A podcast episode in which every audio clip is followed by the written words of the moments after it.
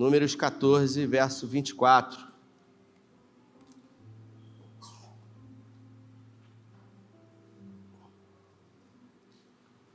Diz assim a palavra do Senhor: Mas como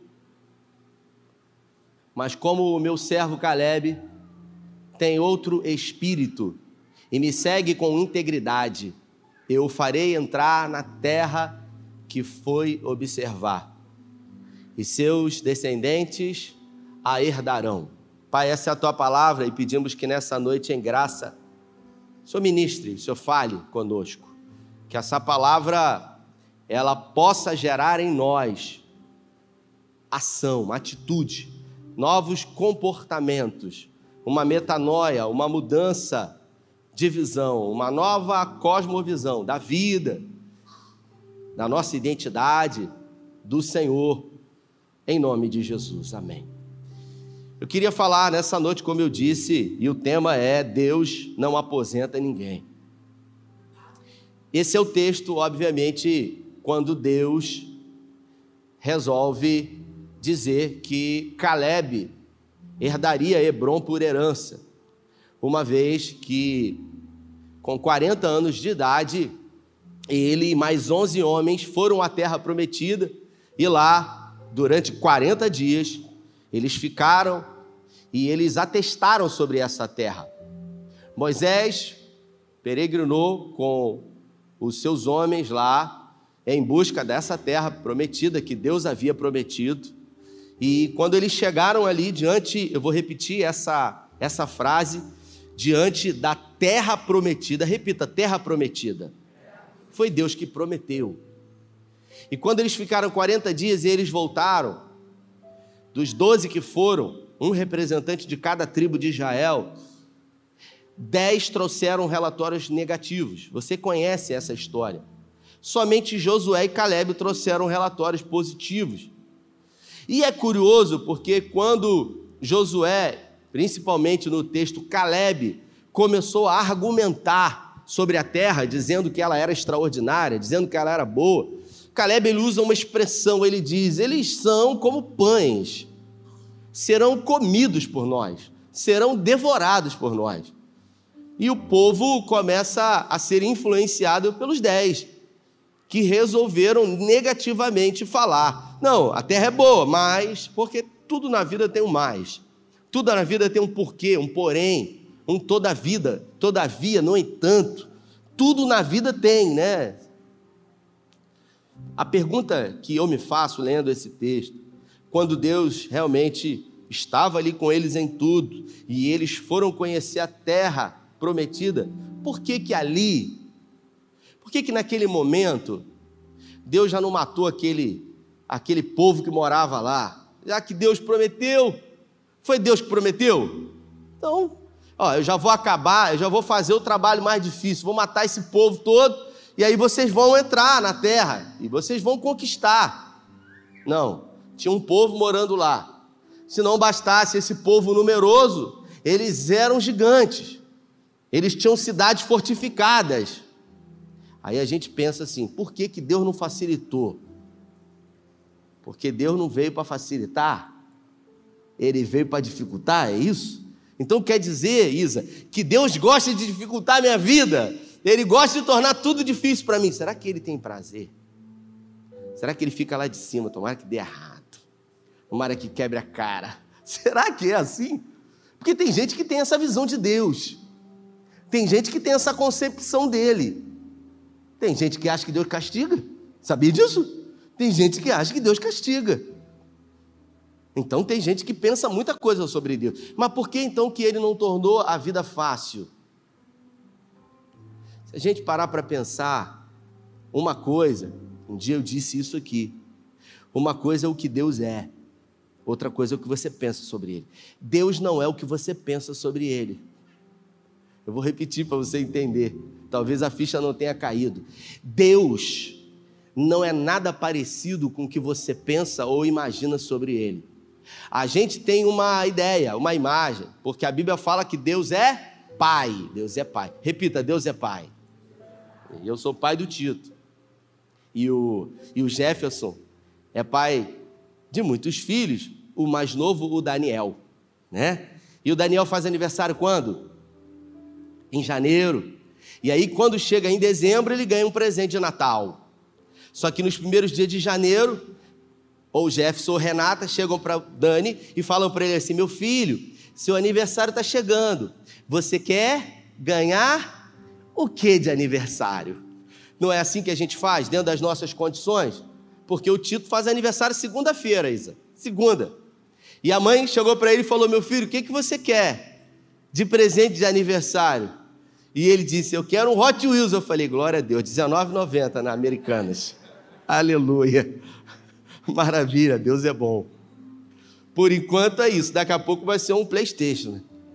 Mas vamos seguindo. E o pai e a mãe, dentro das condições que tem, vai comprar ou não? Vai fazer o impossível para comprar.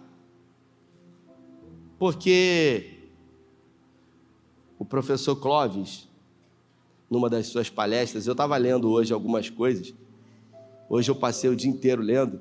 E ele disse o seguinte: a coisa mais importante da vida, a gente descobre na vida. Que a gente acha que a coisa mais importante é a nossa vida. Até que um filho nosso adoece. Aí a gente vê que a coisa mais importante da vida não é a nossa vida, é a vida do nosso filho. Porque a gente está lá angustiado e a gente está disposto a, inclusive, chegar para o médico e falar: bota em mim isso, que eu vou ficar no lugar dele libera ele e coloca em mim. E aí a gente percebe que a coisa mais importante da vida não é a nossa vida, é a vida dos nossos filhos. E a Bíblia fala que Deus é Pai, e Deus é bom. Deus é bom. O homem é mau. Eu vou pegar pesado hoje aqui. A Bíblia fala que você é mau, e eu também. Vós, isso não sou eu que disse, sendo mal, sendo maus, sabei dar coisas boas para os seus filhos. Vou dar um Hot Wheels para o Tito. Agora, Deus é bom. E por que que Deus sendo bom, quando eu peço algumas coisas, Ele resolve não me dar. Eu entro em crise. Mas por que, Senhor, se o Senhor é bom?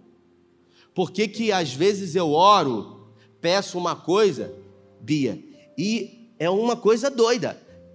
Ao invés de Deus me dar o que eu estou pedindo, Ele manda o contrário. Quem já aconteceu isso aqui, meu Deus? Levanta a mão. Você tem coragem de levantar a mão? Como? Eu vou levantar as duas. Isso já aconteceu comigo muitas vezes. E isso tem a ver com a forma como a gente compreende Deus, Davi. Isso tem a ver com a nossa cosmovisão, a nossa visão de mundo. Porque a gente acha que se a gente não tem fé, e a Bíblia fala que a fé é um dom, quem não tem, está lá em Tiago, peça a Deus.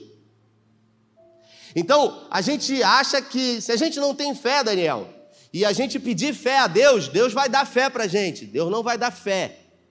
Deus vai dar para você situações que vão exigir de você a fé é o oposto. E a gente fala, meu Deus, então é assim que funciona? Bom, pelo menos com Deus é. Se o meu problema é dinheiro, eu peço dinheiro a Deus. Você acha que Ele vai te dar dinheiro? Ele vai te dar oportunidade. É igual a história da, da loja de Deus, né? A loja de Deus. Um dia um indivíduo passou, estava viajando ele passou num lugar e estava escrito assim: Loja de Deus. Loja, bonita, loja de Deus. Ele olhou aquilo e entrou. Loja de Deus, se é de Deus é coisa boa. E aí tinha um monte de potes assim, em toda a loja, várias prateleiras. Aí tinha escrito lá: fé, esperança, amor, bondade, benignidade, longanimidade, perdão, ousadia, intrepidez. O cara olhou aquilo tudo o balconista chegou e ele falou: Caramba, não sabia que essas coisas vendiam, não. Vem tudo aqui. Que é a loja de Deus. Aqui vende de tudo. E ele falou: É caro? Não, tudo aqui é de graça. Porque tudo é pela graça. Então, você fica à vontade. Ah, posso pedir? Pode. Então, vou pedir. Tem limite, alguma coisa assim? Que a gente fica logo curioso. Não, aqui é a loja de Deus, rapaz. Você fica à vontade. Então, ó, eu preciso de fé. Pode botar um pouco aí. Mas o seguinte, bota aí perseverança, bota bondade, bota um pouco de cada coisa aí, bota amor, bota benignidade, bota ousadia, bota intrepidez, bota aí um pouquinho de cada. Estou sozinho, não sei se vai dar para levar tudo. E aí o atendente foi lá dentro, demorou uns cinco minutos e voltou. É, botou em cima do balcão, né? Um pacotinho assim, desse tamanhozinho assim.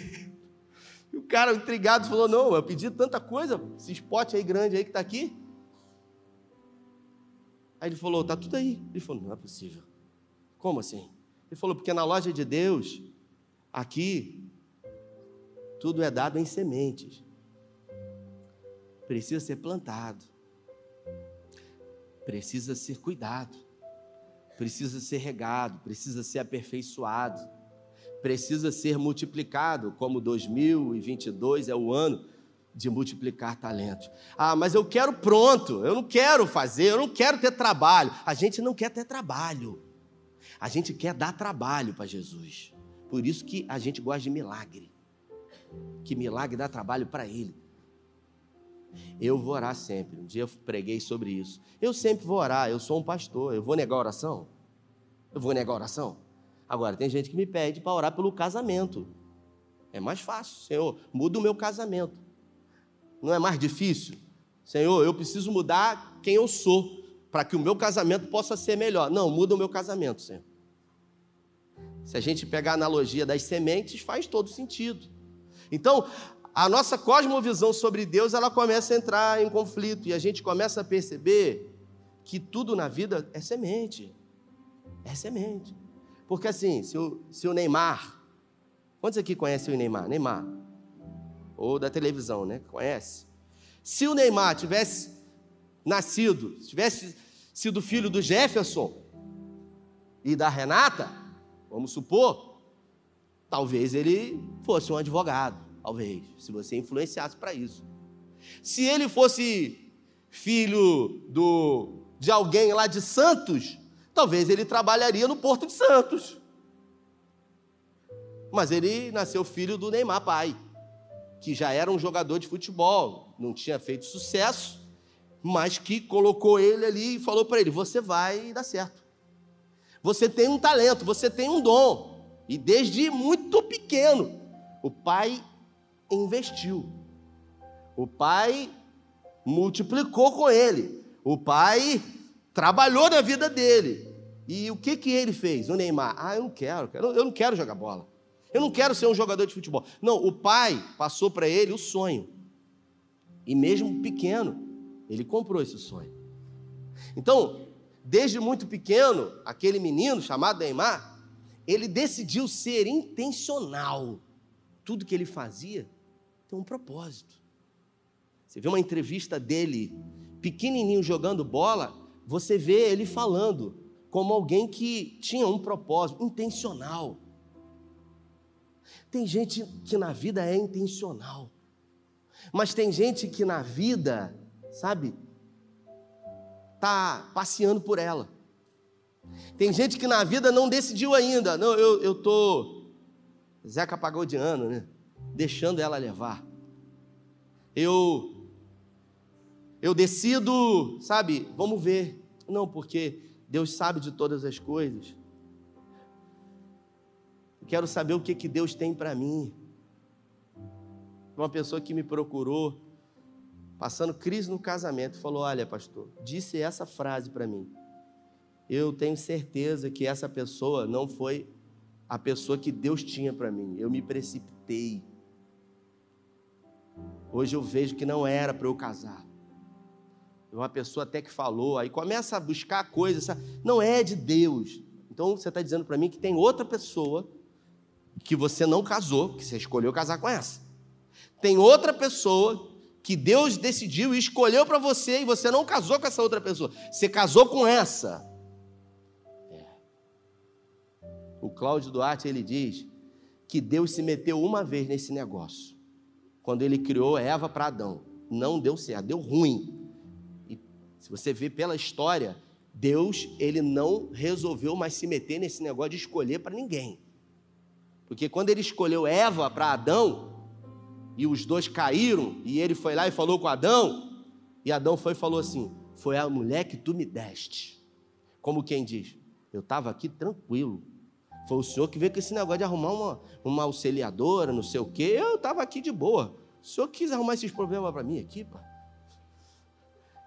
Então, a gente observa que nós sempre estamos buscando responsabilizar alguma coisa pelos nossos insucessos ou pela nossa falta de intencionalidade na vida.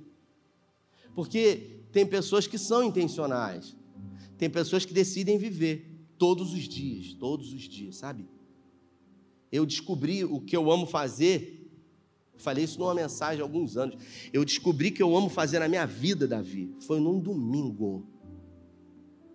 Eu já fiz muita coisa. Já fui dono de comércio, já tive várias empresas, irmãos.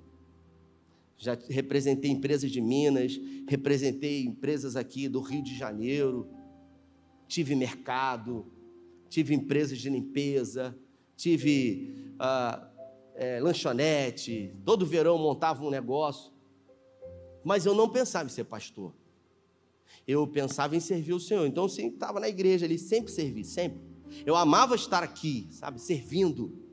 Eu achava que um dia eu, eu iria trabalhar na igreja. Eu tinha feito administração. E eu falei, cara, um dia eu vou poder trabalhar. Então, meu sonho era poder trabalhar na igreja. Hoje eu gosto de fazer umas obrinhas aí, vocês já percebem que não é de hoje isso. Mas um dia, por estar aqui no caminho, Deus não tirou ninguém para me colocar, eu simplesmente estava aqui. Sabe quando você está ali no caminho? Opa, é você que vai. A oportunidade foi dada, eu abracei a oportunidade e eu comecei a viver de uma forma intencional, como eu já vivia. E aí as coisas começaram a acontecer. E aí um dia, num domingo, quando o culto tinha acabado, eu tinha ido embora para casa. E aí eu sentei no sofá, liguei a televisão. Estava dando fantástico. E eu estava ali com a cabeça rodando, ainda do culto. E aí o fantástico acabou e de repente as letrinhas começaram a subir do fantástico. E eu me lembrei que no outro dia era uma segunda-feira. E eu falei: caramba, amanhã vai começar tudo outra vez. E naquele momento o meu coração se encheu de expectativa para que a segunda-feira chegasse, para que eu viesse para cá para a igreja. Para quê? Para resolver problema. Porque igreja é lugar que tem problema. E eu falei: é isso? Caramba! Sabe, quando você tem expectativa, não para sexta-feira chegar, para o início fim de semana, mas para segunda-feira pela manhã, onde você vai ter a oportunidade de ser intencional em tudo, de fazer, de produzir, de construir, de edificar. Se talvez você esteja pensando sobre isso que eu falei, pastor, eu tenho que ser sincero. Eu estou sentado aqui, mas o Senhor está reproduzindo os meus pensamentos aí nesse microfone. Eu sento, pastor.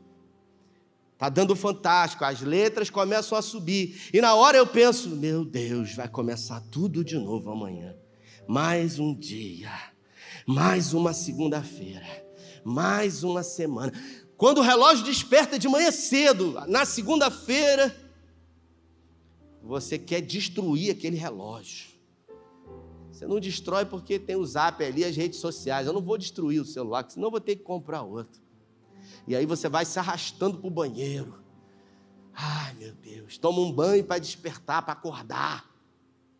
E aí você toma café, sua esposa já está lá na cozinha junto com você, seus filhos já estão dormindo ou já estão indo para a escola. E aí a sua esposa fala para você assim: Deus te abençoe, meu amor, que você tem uma semana incrível. E aí você olha para ela e fala assim: mulher, vou para a luta, vou para a guerra, vou para a batalha. São os sinônimos que você dá para o trabalho que você tem. Quem vai para a luta vai feliz. Quem vai para a guerra vai feliz. Quem vai para a batalha vai contente. Você vai feliz para uma festa.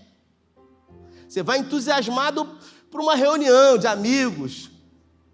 Os sinônimos que nós temos para aquilo que fazemos todos os dias são sinônimos terríveis, nocivos. Deus. E você chega e, e dá 10 horas da noite, mas não dá 18 horas, porque é o momento, é a hora. Tomara que passe rápido essa semana. E por isso eu resolvi falar sobre Caleb. Esse homem incrível, esse homem extraordinário. Esse homem que quer dizer intrépido. Caleb quer dizer intrépido. Caleb, ele não é um homem comum. Apesar dele não ser muito conhecido, já preguei algumas vezes sobre ele.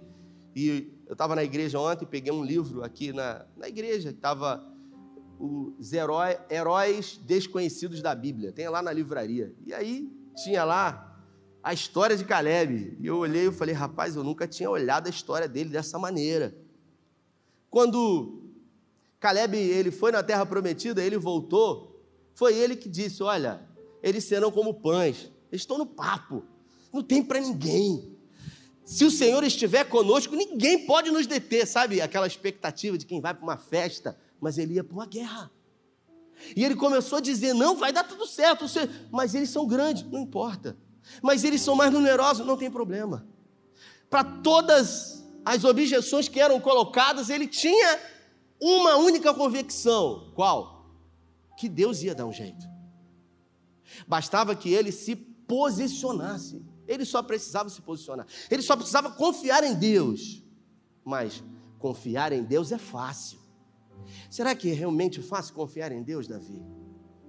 Porque esse povo que ficou 40 anos no deserto, tudo que tinha que fazer era confiar em Deus, Fafá. Mas confiar em Deus não é fácil. Confiar em Deus é fácil quando tudo acontece do jeito que a gente quer. Agora, quando as coisas acontecem fora do nosso controle, não é fácil confiar em Deus. Deve ter algum problema, eu estou em pecado. A gente sempre vai querer achar uma resposta para aquilo que está acontecendo. Como quem serve a Deus não tem problema. Como quem serve a Deus não fica doente, mesmo a Bíblia dizendo que fica. Eu fiquei doente essa semana. Preguei aqui com febre, domingo, dois cultos aqui. Meu patrão, ele é exigente demais. Eu tinha que estar aqui. Eu falei isso para uma pessoa: quem é o seu patrão? Eu falei: ele. Ele falou: não, pensei que tinha um outro pastor aqui. Quando você ama o que você faz, sabe, você não está aqui, não é um peso para você estar tá aqui, mesmo que você não esteja bem. Porque, sabe, você não está aqui por performance, você não está aqui por produtividade, você está aqui por uma paixão, por um amor. E eu preguei, e fiquei doente, e fiquei mal, fiquei sem voz. Peraí, mas eu sou pastor. A gente está fazendo a tua obra e ainda o Senhor permitiu que isso acontecesse comigo. Ué, Lázaro, que era amigo de Jesus, morreu. Mestre, aquele a quem tu amas está enfermo. Só enfermo não, morreu. Então, quem Jesus ama fica doente. Quem Jesus ama morre. Deus, está amarrado. Acrílico não vale. Tem madeira por aqui, gente. Vou bater no violão. E a gente fica, às vezes, confuso diante dessas questões que vêm. Mas Caleb, ele se posicionou, ele falou: Não, gente, vocês não estão entendendo, pô. Se a gente obedecer e confiar no Senhor, vai dar tudo certo. Mas aquele povo não confiava no Senhor. Aquele povo não dependia do Senhor, porque com três dias no deserto, saindo do Egito, já murmuraram. E aí a gente reclama, e a gente não se dá conta de que a gente reclama. A gente reclama do que a gente está passando. E se eu sou filho de Deus? Quantos são filhos de Deus aqui? Filhos de Deus. Então, se é filho de Deus, isso quer dizer que ele é seu pai e que ele ama você. E aí, de repente, vem uma adversidade, uma prova, uma dificuldade. Quantos aqui estão passando por dificuldade, qualquer área da vida? Levanta uma de suas mãos. Está passando, todo mundo passa. E aí, de repente, acontece isso. Aí você fala assim: caramba, aconteceu isso. Por que está acontecendo isso na minha vida? Aí você começa a reclamar. Meu Deus do céu, mas por favor, o que, que houve? Você está murmurando. É como quem você tem um pai que poderia fazer tudo por você. Vou continuar no Jefferson aqui. Imagina Daniel passando uma dificuldade. Aí Daniel olha Jefferson, olha Renato e fala assim: pô, não podia resolver esse problema para mim? Podia.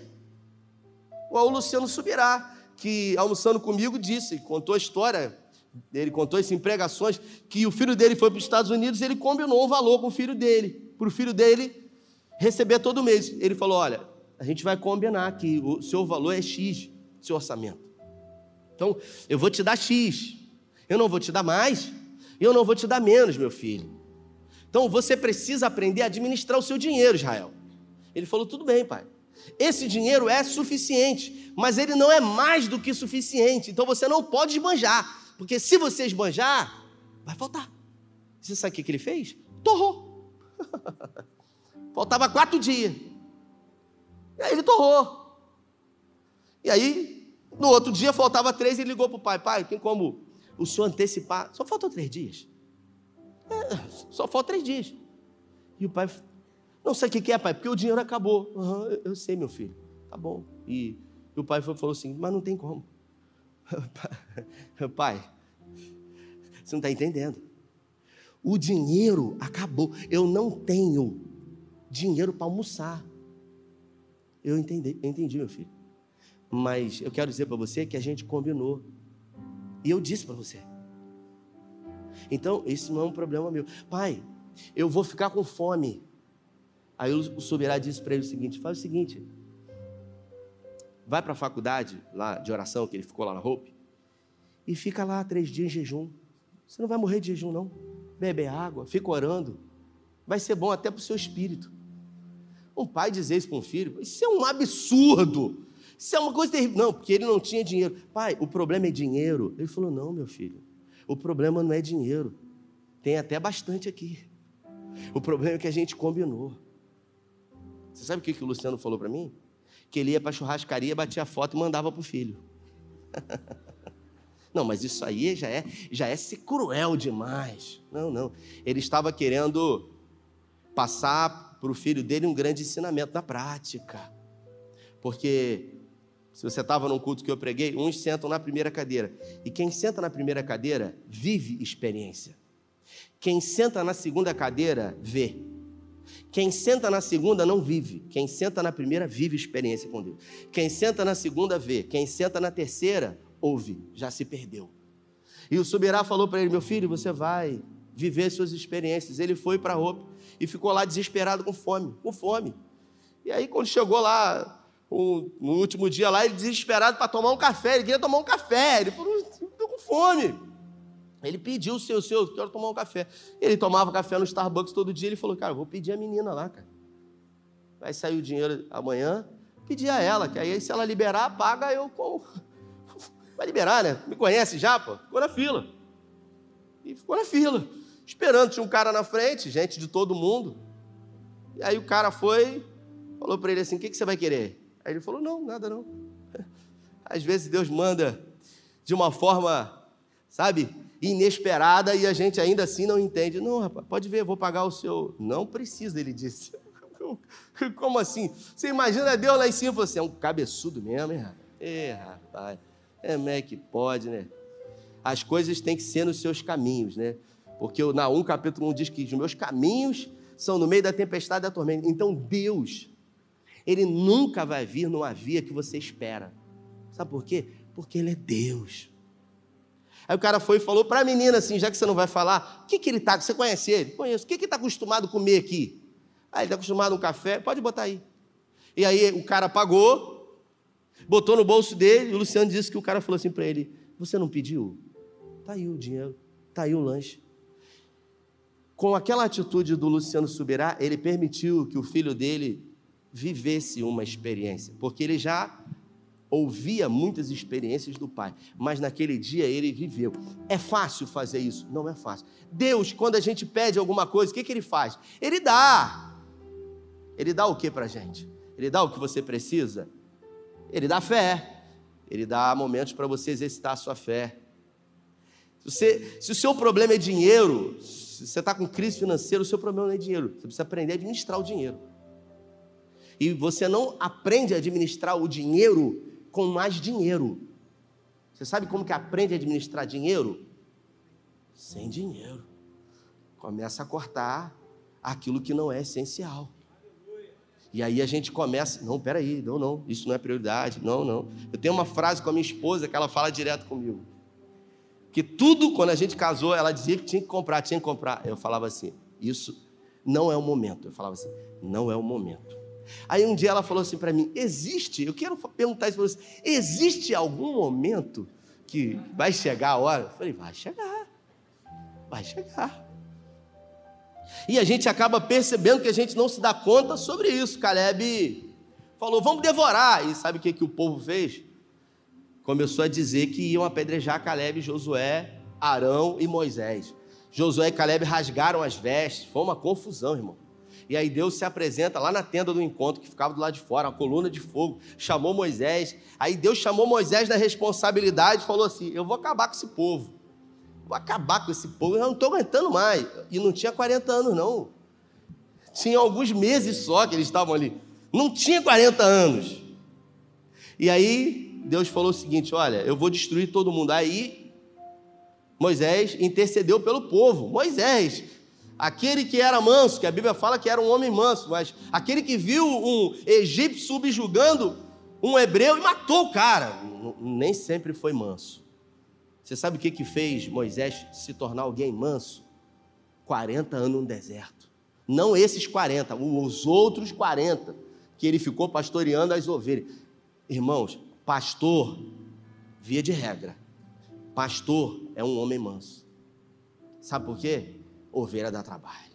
Hum, Deus do céu. Não, não estou falando as daqui, não, gente. Estou falando ovelha, ovelha, ovelha. Ovelha, ela escolhe comer o, o capim no lugar mais difícil que tem. E o pastor tem que ir atrás. Pastor que é pastor tem que ir. Não pode deixar a ovelha.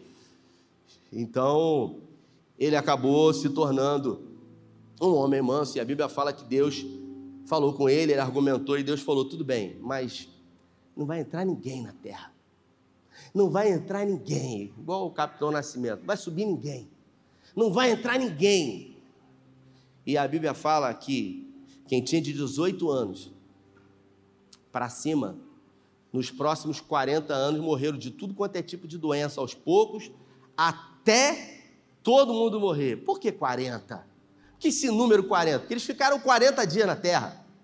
E Deus sentenciou para cada dia que vocês foram lá e viram, vocês vão ficar um ano agora nesse deserto aí, para vocês aprenderem. Porque tudo que vocês precisavam era confiar em mim, mas vocês não confiam, cara. Vocês querem mole. Mas tem um propósito você estar tá aqui. Porque eu podia acabar com tudo isso aí e vocês entrarem lá. Por que, que Deus não fez isso? Porque a gente quer sempre do nosso jeito, né? Nós somos manipuladores. Nós somos egoístas. E isso, pastor, falando, é, eu sou. Você está achando que eu não sou manipulador? Um dia eu preguei uma mensagem inteira que está lá no meu canal, você vai lá. Não vai escandalizar, não. Eu sou um manipulador. Eu saio da igreja, minha esposa quer comer pizza, eu quero comer hambúrguer. E eu começo a manipular ela, ah, tem, um, tem uma hamburgueria nova, vou te levar num lugar. Cara, é incrível. E ela, é mesmo? Aonde? Curiosa pela novidade, quando ela vê, está na porta da hamburgueria. Ah, mas aqui não queria comer. Ah, já estamos aqui, vamos logo, né? Aí quando entra, senta e passa um hambúrguer. Graças a Deus, ainda bem que consegui manipular. Ia comer pizza de novo. Nós somos assim. O tempo todo. Os nossos filhos não trabalham para a gente, a gente manipula eles. Não, não, vem aqui. É, ó, se você fizer isso, o papai vai te dar. A gente manipula o tempo todo. Ah, pastor, mas isso não conta. Vai vendo. e aí, a Bíblia fala que morreram todo mundo. Uma pergunta, mais uma pergunta. Se Josué e Caleb fizeram o que é certo, fizeram o que é certo, Caleb. Josué e Caleb. Por que, que eles tiveram que pagar o pato? porque eles também não entraram, ficaram 40 anos esperando. Mas isso não é, isso não é justo. Mas Deus é justo, então como que Deus permite que isso aconteça? Porque isso não é justo, não é justo isso da parte de Deus. Os 40 anos que passaram não mudou o povo, porque eu até disse para Caleb ali no canto assim: o tempo não muda o que está do lado de dentro. O tempo muda o que está do lado de fora. Você é esticadinho, daqui a pouco você vai ficar todo caído pela ancura assim. Mas do lado de dentro não muda nada. A nossa vida não muda com o tempo. Por isso que tem gente que é velho e não é maduro. Maturidade e idade são coisas diferentes. Tem gente que tem o cabelo branco, mas tem comportamentos infantis. A nossa vida muda quando a gente muda a nossa percepção, a nossa cosmovisão. Caleb sempre foi alguém intrépido. Caleb sempre foi alguém ousado. E mesmo depois, ele já tinha 40 quando ele foi lá. Depois de 40 anos, depois de 40 anos, ele já estava com 80. Passaram-se mais 5, 85. Ele estava com 85 e agora chegou a hora dele conquistar a terra dele. Sabe o que ele falou? Agora não quero mais. Magoei. Queria naquela época. Eu queria daquele jeito. Poxa, Deus me fez pisar lá. Se você puder abrir aí, Josué no capítulo 14. Deixa que eu abro aqui. Não precisa abrir, não. Josué capítulo 14. Diz assim: Tinha eu 40 anos quando Moisés, servo do Senhor, me enviou a Cades Barneia para espiar a terra. E eu lhe relatei como sentia no meu coração. Mas meus irmãos que subiram comigo desesperaram.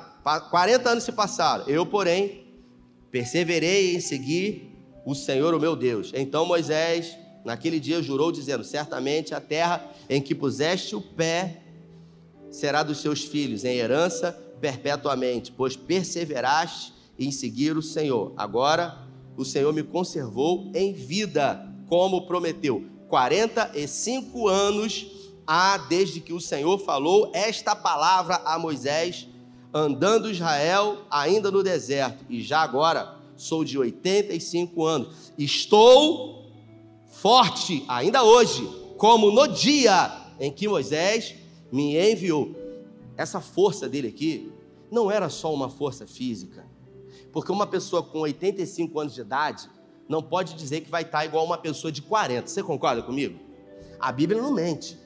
O que ele estava dizendo aqui, Netinho, é que a força dentro dele, o espírito dentro dele, permanecia inabalável.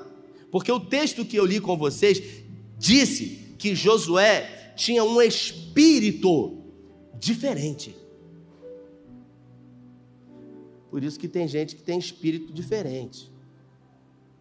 A Bíblia fala que nós recebemos o espírito do Senhor. Quando esse espírito ele entra dentro de nós, ele tem o poder de mudar tudo. Mas tem gente que ainda assim, mesmo recebendo esse espírito, é dominado pelo medo. Então, a gente não pode ser dominado pelo medo. E eu não estou dizendo que você não tem que ter medo, porque quem não tem medo não é uma pessoa cheia de fé. Quem não tem medo é inconsequente. Você não pode ser dominado pelo medo.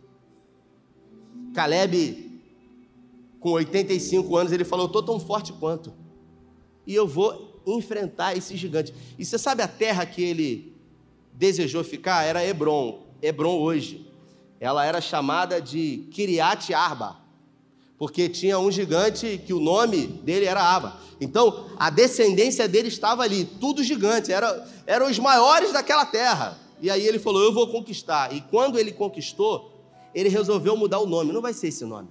Eu vou chamar de Hebron. Ele mudou o nome. É como se ele tivesse um desafio, Davi, para enfrentar, e o desafio tinha um nome. E ele falou: Vou mudar o nome desse desafio. Eu vou botar o nome que eu quero. Eu vou sinalizar um outro nome. Se o problema no casamento é crise, ele falou, talvez, eu vou botar testemunho. Eu vou dar um testemunho sobre isso. Se o problema é financeiro, ele falou, eu vou botar outro nome, vou botar vitória do Senhor. Ele foi ousado. E Caleb sempre foi muito corajoso, sabe? Muito corajoso. E coragem não é uma coisa que Deus dá. Em nenhum lugar da Bíblia você vai ver Deus dando coragem para ninguém. Deus vai pedir para Josué ter coragem, mas Deus não dá coragem. A coragem já está dentro de você. Você precisa trabalhar e aperfeiçoar ela. Igual muita gente aqui está tocando primeira vez, tem que ter o quê? Coragem.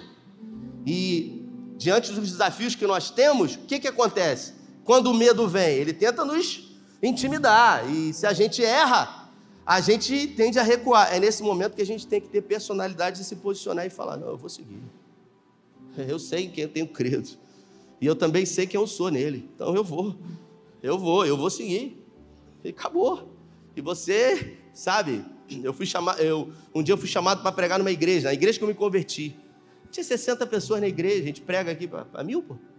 Tinham 60 pessoas. Quando eu cheguei lá, eu fiquei nervoso. Fiquei nervoso, sabe? Eu falei, meu Deus, comecei a suar. Passando mal, Isa. Eu falei, meu Deus. Não era por causa das pessoas, era por aquilo que aquele lugar estava representando em mim. Eu me converti ali, olhava para as paredes, olhava para o lugar. Aquilo começou a mexer demais com as minhas emoções. Eu falei, meu Deus, eu não vou conseguir pregar. E eu falei, eu preciso controlar isso. Eu não posso deixar isso me dominar, senão. Não consigo. E eu falei, não, peraí, pô, eu tenho que controlar isso aí, pô. Eu sei como fazer, então peraí. Caleb, ele sempre foi ousado. Ele sempre foi intrépido, como o próprio nome dele diz. Ele sempre foi intencional. A filha dele já estava na idade de casar nessa época aqui. Ele com 85, 85 anos. A filha dele já estava na época de casar. Aí você acha que ele falou o seguinte: ó, vê aí, dá uma olhada aí, que Caleb era da tribo de Judá. Dá uma olhada aí, vê se tem um, uns rapazes aí que você quer casar. Essa meninada aí que fica jogando Playstation. Vê essa turma aí. Caleb falou: não, minha filha não vai casar com esses atores, não, pô. Pelo amor de Deus.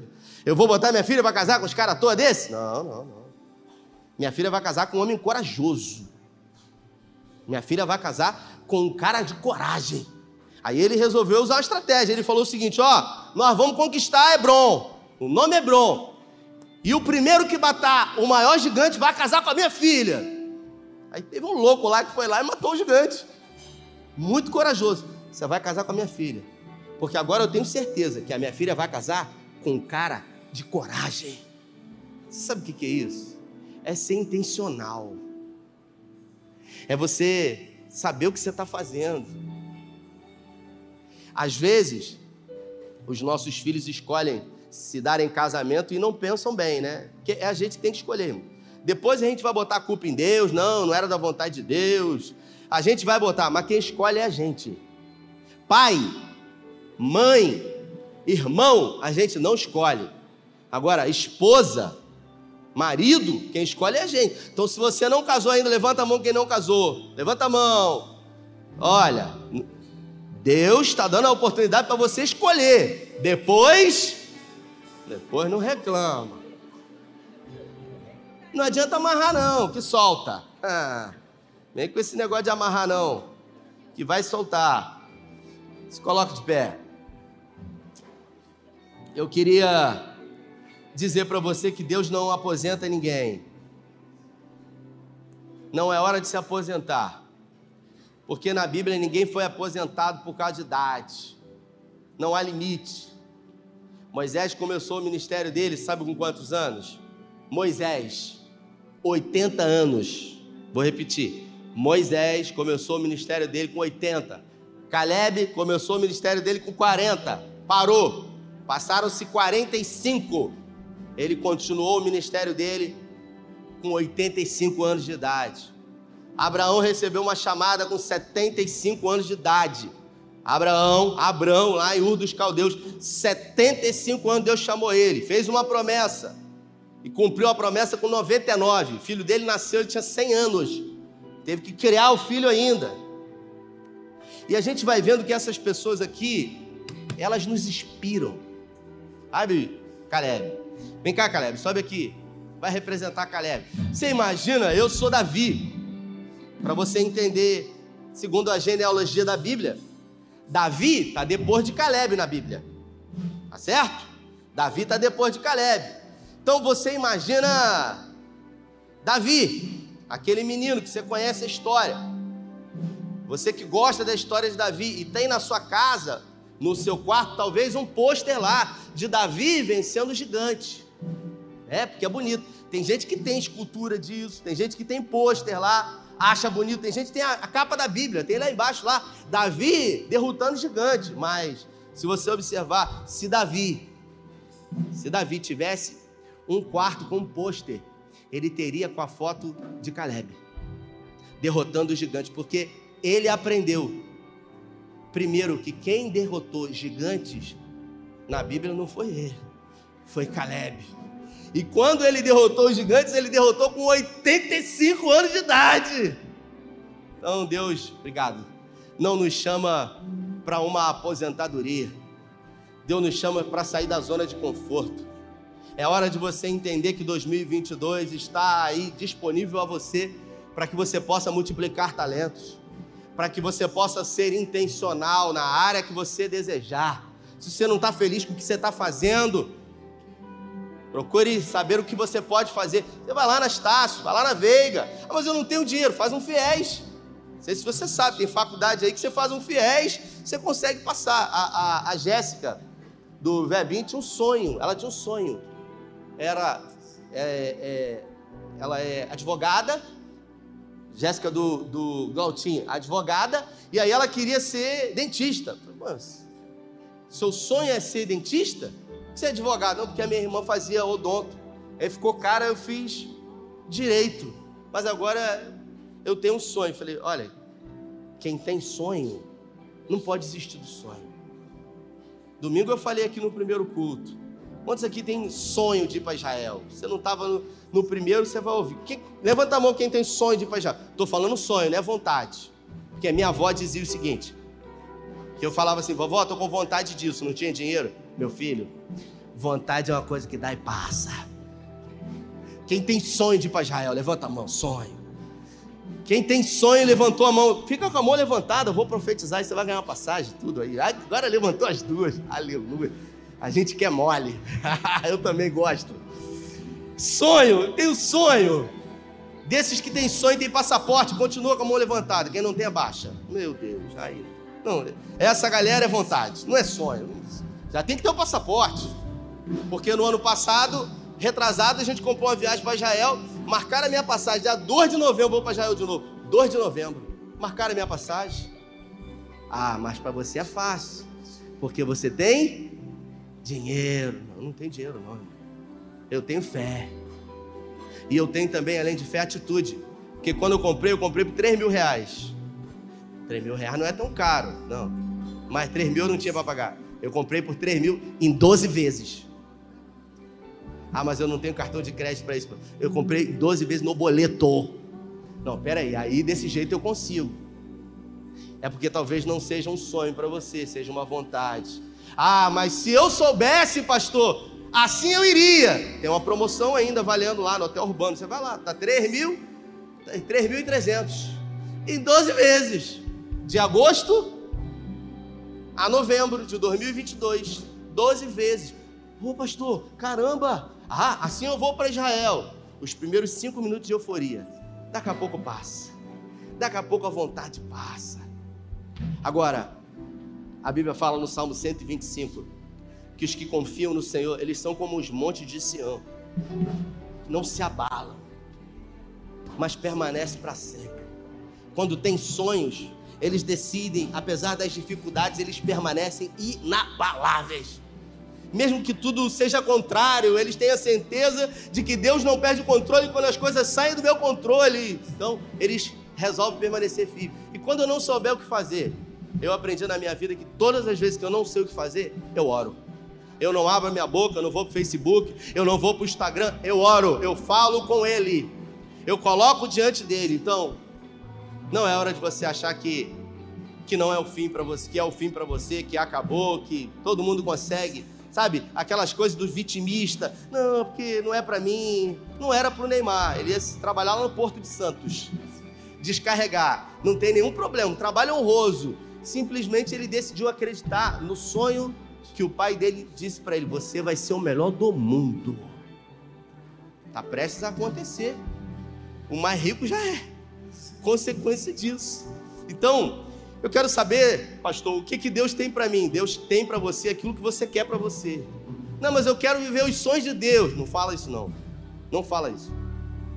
É melhor você pedir para Deus realizar os seus sonhos. Porque qualquer sonho, qualquer vontade, qualquer coisa diferente da sua é ruim. Falei um dia numa pregação. Não, eu quero viver os sonhos de Deus. Aí Deus traz para você um limão galego. Chupa, filho. Ah, não, quero manga. Não, foi você que disse. Foi você que falou. Chupa. Porque se você, depois que você chupar essa caixa de limão, eu sei, porque eu sou Deus, que você vai amar limão. Mas primeiro você vai ter que chupar a caixa inteira. Então, irmãos, se Deus é Pai e ama como ninguém, Ele quer realizar os seus sonhos. Levanta a sua mão. Eu profetizo na sua vida que todos os sonhos que você tem, que vão levar você para mais perto de Deus, que vão levar você para estar na presença dele como um verdadeiro adorador, se tornarão reais em nome de Jesus. Tudo aquilo que tem se levantado para atrapalhar, para dificultar, para impedir os sonhos, os planos e os projetos, para que você viva uma vida intencional e de governo na sua vida, que seja repreendido no nome de Jesus. Estava falando sobre a, a Jéssica do Glautinho. Falei para ela: quem tem sonho, tem sonho. Faz o Enem. Aí ela fez o Enem.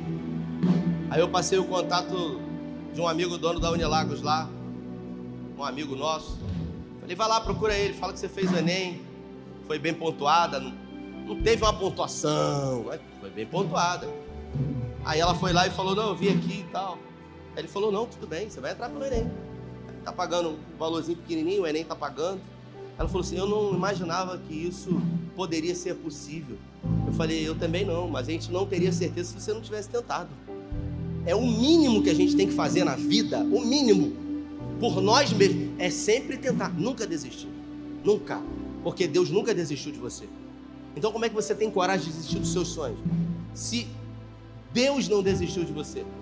Se Romanos diz aquele Deus que nem mesmo seu próprio filho poupou, antes o entregou por amor a você, como ele não nos dará juntamente com o filho dele todas as coisas? Então, faz assim com a mão aí, faz assim, ó. Recebe essa semente aí que está sendo colocada na sua mão agora pelo Senhor. Essa semente do que você precisa. Você vai ter que plantar essa semente. Hoje é tempo de plantio. Hoje é tempo de plantar. E você vai cuidar dessa semente, você vai regar ela. Você vai todos os dias regar essa semente de um grande sonho. Porque num tempo aceitável do Senhor, grandes frutos virão para a glória de Deus. Estenda sua mão aí, Pai. Muito obrigado pelos louvores, por essa palavra pelas orações que foram feitas. Obrigado porque essa palavra vem como flecha, nos mostrando que precisamos ser intencionais, que precisamos ser como Caleb, dispostos a confiar em Ti, mesmo que todo mundo que esteja à nossa volta não confie, ainda que os da própria casa nossa não confiem nem acreditem. Nós hoje nos posicionamos e, e decidimos acreditar que é possível Hoje nos posicionamos e declaramos que não iremos retroceder, não iremos recuar, porque a tua palavra diz que o Senhor não tem prazer naqueles que retrocedem. Por isso, seguiremos, seguiremos em frente, crendo que para todas quanto forem as promessas de Deus em Cristo, nós temos o sim e nós temos o amém.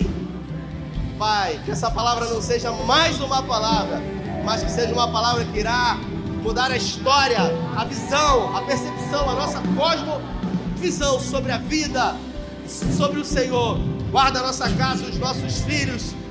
E diante desse mês, no segundo dia de junho, que chegou, nós declaramos portas abertas.